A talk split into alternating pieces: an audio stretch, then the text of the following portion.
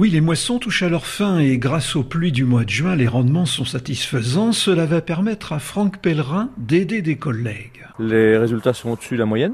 Donc il y a la quantité, il y a aussi la qualité, donc pour euh, soit nourrir nos animaux, soit euh, pour exporter, pour faire euh, de la farine, c'est tout bon. On a largement ce qu'il faut pour nos animaux, donc nous en vendons soit des éleveurs proches de chez nous, on a aussi eu des appels euh, hors Bretagne, on va dire, euh, même du centre de la France. Car la situation est tendue dans certaines régions. En 20 ans, Franck Pellerin dit qu'il n'a jamais senti autant de besoins. Les collègues du centre de la France, euh, bah, vu les conditions de sécheresse extrêmes qu'il y a eu depuis cet hiver, c'est un peu la misère parce que quand ils sont obligés de courir après le fourrage comme ça, la rentabilité de leur élevage déjà est compliquée, bah, leur revenu va être grévé. Et puis derrière ça, in fine, ils se reposent la question bah, de stocker euh, l'eau en hiver pour pouvoir la restituer un petit peu euh, dans les moments les plus critiques. Et cette année, Franck Pellerin mise sur une récolte de 240 tonnes de paille. Il va en conserver 50 et vendre le reste.